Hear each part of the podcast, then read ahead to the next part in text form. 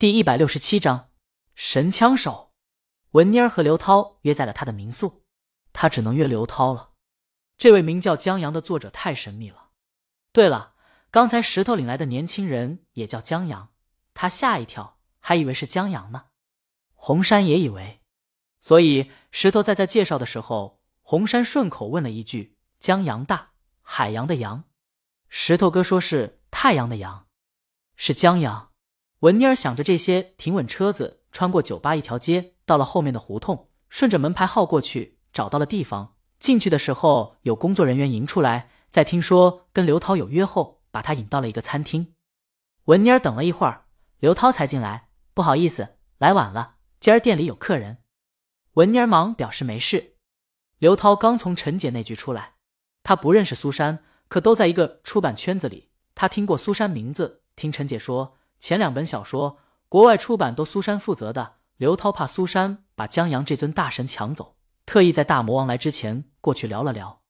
苏珊在陈姐介绍了刘涛身份后，遗憾不已。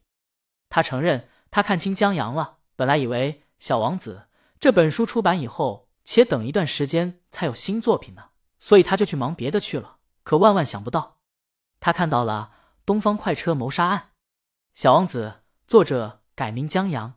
经过他们出版社和罗贝妮的，所以他们知道江阳是谁。在看到那本爆火推理小说以后，苏珊知道他犯了一个很大的错误。不止他，远在大洋彼岸的罗贝妮，在发现他和前夫玩的一个剧本杀的本子是他们朋友根据《东方快车谋杀案》改编，而这本书的作者叫江阳后，在惊艳之余，罗贝妮又倍感遗憾，他错过一本好书。听改编成剧本杀的朋友说。这本小说在国外推理小说中不是爆火，是特爆火。他为此打电话问苏珊了。苏珊那会儿已经知道他犯错了。罗贝妮的电话让他下定决心组这么个局，以方便江阳有什么新作品了能想着他们。刘涛走了不久，李清明他们进来了。江阳和李清明中间停了一次车，江阳去买了两杯果汁，所以比文妮儿迟来一步。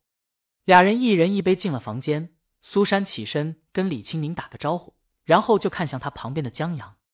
合作两次了，可这是他头次见江阳，很惊艳，也很意外。这种惊艳不止来于他的外貌，还来源才华；意外来自他的年轻。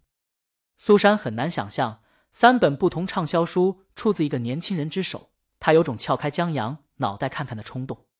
江阳，江阳见他一直在看自己。打了个招呼，他还看，江阳就无辜的看向李清明，嗨嗨，陈姐干咳一声，江老师，苏珊回过神，伸出手，可真是百闻不如一见啊！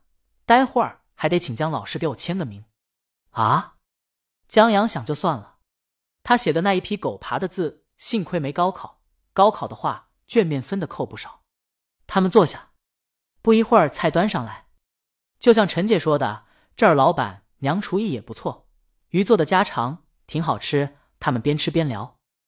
今天这顿饭局，苏珊原本打算联系下感情，谁知道在聊天中还真挖出一桩生意。江阳手里有一本书稿，马上就完了，关键还是一本岛国环境的小说，这就有意思了。苏珊他们出版社虽然在那边没业务，但书的质量要是好，谁会跟钱过不去？他们约定等写完以后再谈合作。正说着，老板娘进来了。她跟陈姐是朋友，在跟他们打了招呼以后，不只要李清明的签名，还要江阳的签名，说他是江阳的广告粉丝。江阳想，这绝对是寄刀子中的一员。老板娘在得了签名以后，退了出去，又到刘涛招待客人的房间去了一趟。在打了个招呼以后，他贴着刘涛耳朵说了一嘴。他刚才进去的时候，正好听到有新书。刘涛点了点头，行，我知道了。他待会儿向陈姐打听一下。等妻子离开后，刘涛告诉文妮儿，合作的意向他可以代为转达，但见面就算了。不过，刘涛想了想，你想捡漏，我劝你趁早打消这个念头。他说姜老师不差钱，他的业务是他妻子在打理。怎么说呢？从刘涛跟李清明打交道来看。他很珍惜江阳写出来的东西，对合作宁缺毋滥。想要合作不是一句话的事儿，至少得真诚，还得有这一整套的行之有效的规划。他当初能拿下东方快车谋杀案，那可真是把所有资源都用上了。其实想买这本书影视改编权的不少，文妮儿也是朋友介绍过来的。刘涛给他交了一个底儿，这里面不乏大影视公司，可那边一直没决定。文妮儿听这意思，心里没了把握。不过他还是想试一试，答应过两天给刘涛一个方案后，又闲一聊会儿离开了。在他离开不久，李青宁。江阳他们几个也离开了。刘涛在群里问了陈姐一句：“陈姐，江老师又有新书啊？”陈姐：“不是推理小说。”哦，刘涛兴致就减半分。大胡子突然冒出来：“童话小说？”橙子先生：“科幻小说？”陈姐也拿不准，有点奇幻。这下群里的人都不感兴趣了。嗨，陈姐补了一句：“挺治愈的。”橙子夫人嗤之以鼻，治愈还差不多。等了一会儿，橙子夫人又问：“不会真像他们推推说的，他们公司不拍广告了吧？”陈姐，这不正顺了你心意，省得你治愈。这话说的，治愈归治愈，寄刀片归寄刀片，又没说不好。那你等等，估计过两天就给你惊喜。陈姐知道江阳刚拍完一个广告，陈姐开车回公司了。江阳和李青宁本来也回公司，路上接到了侯斌电话，说他打算去森林公园一个什么助跑公益组织当志愿者。他一个人内向，让江阳过去给他作伴。哥儿几个就你闲着呢。江阳，别吧，陪老婆不香吗？侯斌，你来不来？不来的话，我在群里讲讲你求河北老乡种子的事儿。去，我去。江阳服气，你丫太不是东西了，这事儿你怎么知道的？侯斌，刚哥那张嘴，哈哈！江阳挂了电话，李青明扭过头看他，河北老乡，呃，江阳想了想呢，呃，一个老乡的学习资料，对，学习资料。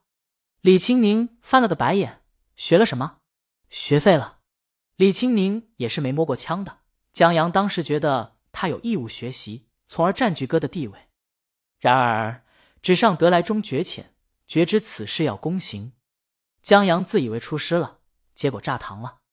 幸好宁姐体贴，引经据典安慰江阳，告诉他第一次玩枪有不少这样，这让江阳心情好了不少，没留下阴影，从而在以后成长为了神枪手。你可没学费，李清明没好气，把怪招全用他身上了。森林公园离他们吃饭的地方不远，李青宁把江阳送过去，侯斌已经在等着了。李青宁叮嘱江阳下午早点回去后，开车回了公司。本章完。